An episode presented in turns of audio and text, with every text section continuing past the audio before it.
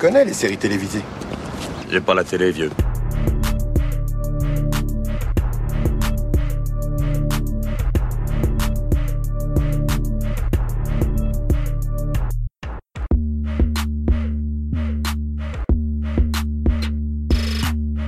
Salut à toutes, salut à tous, soyez les bienvenus dans la saison des séries, votre podcast consacré aux séries d'hier et d'aujourd'hui. Je m'appelle Junior, j'espère que de votre côté tout va pour le mieux.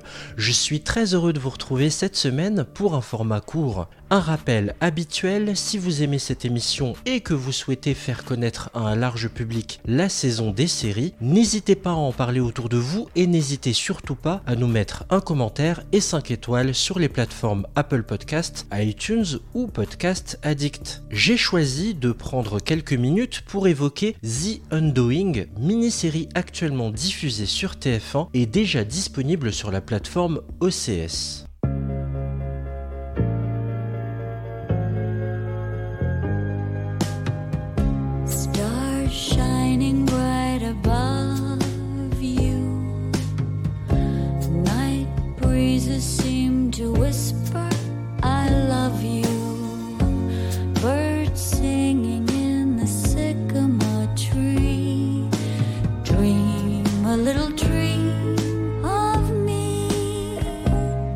Adaptée du roman Les Premières Impressions de Jean Hanf Korelitz, cette série se focalise sur l'histoire de Grace Fraser, Nicole Kidman, qui incarne une psychologue connue et reconnue, mariée au réputé médecin oncologue Jonathan Fraser, Hugh Grant dans la série. Ils ont tous les deux un fils de 12 ans, Noah, qui fréquente une des écoles privées la plus huppée de New York. Expliqué comme ça, on a une impression de vie parfaite, sauf que tout va voler en éclats dans la vie de Grace quand Elena, une jeune femme membre du comité des parents du collège, est retrouvée morte sur son lieu de travail et que dans le même temps, le mari de Grace disparaît dans la nature. Des rumeurs et des indices plus flagrants indiquent que les deux affaires sont liées parce que Jonathan, le mari de Grace, est a priori impliqué dans l'affaire Elena Alves.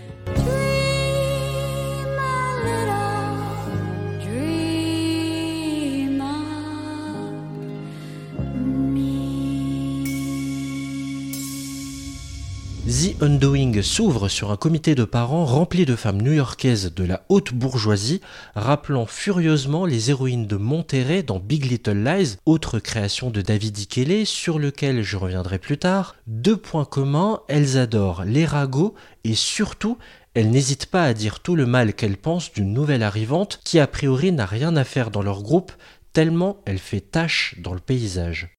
Elle avait un comportement carrément hostile, tu ne l'as pas remarqué? Non Je la vois souvent devant l'école en déposant ma fille. Elle reste assise sur un banc de l'autre côté de la rue.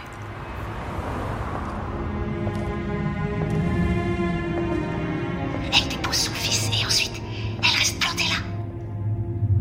Avec son bébé? Maintenant, oui, mais même quand elle était enceinte, je ne la voyais même pas lire un bouquin. C'est inconcevable, elle vit à New York. C'est pratiquement un crime de ne pas avoir mille choses à faire.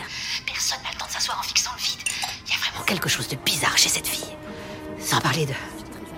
De son incroyable poitrine.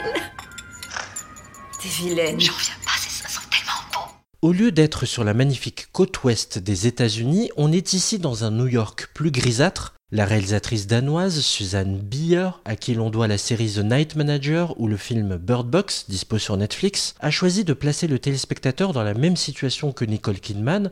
On va de révélation en révélation, ce qui donne souvent des scènes particulièrement marquantes quand par exemple les agents de police évoquent les découvertes qu'ils ont pu faire durant leur enquête, avec à chaque fois une annonce qui tombe comme un véritable coup de massue sur la tête de l'héroïne. Méthode sacrément efficace qui se produit souvent en fin et qui me rappelle furieusement la grande époque de séries à suspense des années 2000 que les plus vieux comme moi ont connu à l'époque. Je pense bien évidemment à des séries comme Alias ou 24 heures chrono. Qu'est-ce que c'est que ça? Ça, c'est vous. Près de la scène de crime, aux alentours de l'heure du meurtre d'Elena Alves. J'étais en train de marcher, rien de plus. Enfin, je, je marchais. Parfois, je sors pour marcher. Je, je savais même pas où elle vivait. Comment j'aurais. Vous sous-entendez que ça fait de moi une suspecte? Fernando Alves n'était pas dans ce quartier ce soir-là. Les seules personnes que nous pouvons situer dans cette zone aux environs de l'heure du crime sont vous et votre mari. Alors maintenant, dites-moi, quelle était votre relation avec Elena Alves?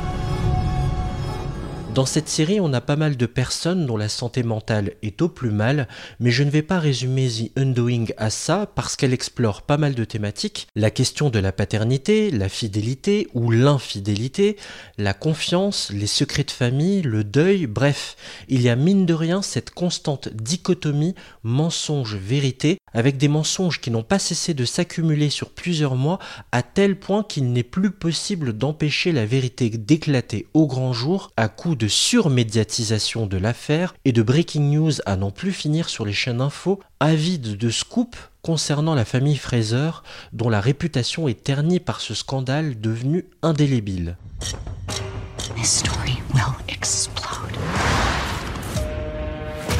Murder is ugly business. I must warn you, whatever you've heard, it's worse than you think. Your daughter is hiding something. You think you can handle everything on your own? This is bigger than you. Hey, can we just get a quick selfie? Right in, Dad. I'll fix this.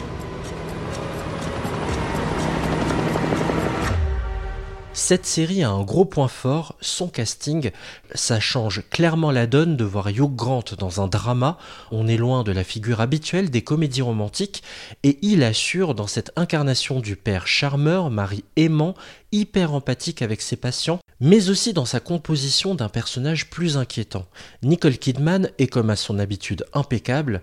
Sinon, deux autres personnages m'ont marqué. Mention spéciale à Donald Sutherland, le papa de Kidman dans la série Ancien directeur Snow dans Hunger Games. Et j'ai eu un vrai coup de cœur également pour l'avocate de Nicole Kidman qui ne blague jamais et qui est une femme extrêmement redoutable. Je pourrais peut-être suggérer que c'est vous qui l'avez tué. C'est le cas? Oh, c'est une plaisanterie? Je ne plaisante pas, c'est pas mon genre.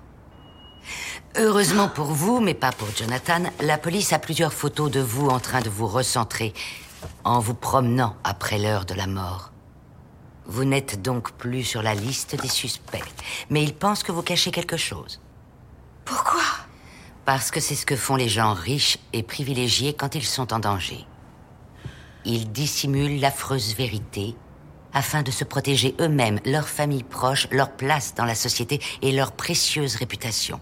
Et ils se croient intouchables parce qu'ils ont beaucoup d'argent. D'ailleurs, impossible d'évoquer cette mini-série sans parler des scènes de prétoire à l'écriture hyper ciselée qui arrivent dans la deuxième moitié de l'histoire.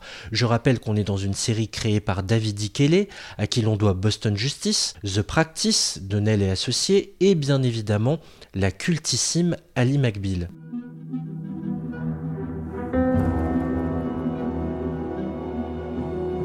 Alors, pour récapituler, la série est bien faite, même si elle est teintée d'un classicisme évident.